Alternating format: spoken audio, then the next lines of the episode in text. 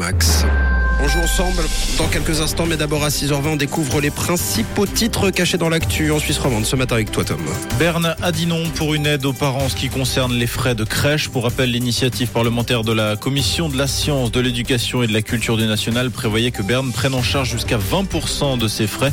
Le Conseil fédéral estime que cette contribution relève de la compétence des cantons ainsi que de la responsabilité des employeurs.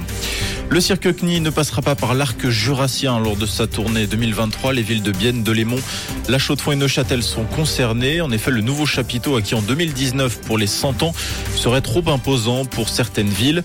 D'après l'organisation, la nouvelle infrastructure et les équipements techniques nécessitent plus de temps pour le montage et le démontage.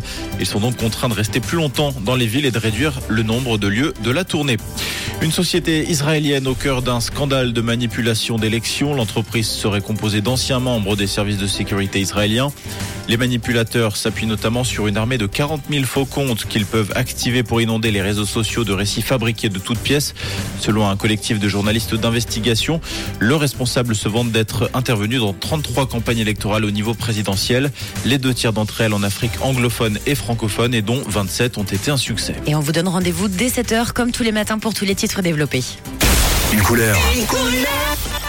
Une radio. Une radio. Rouge.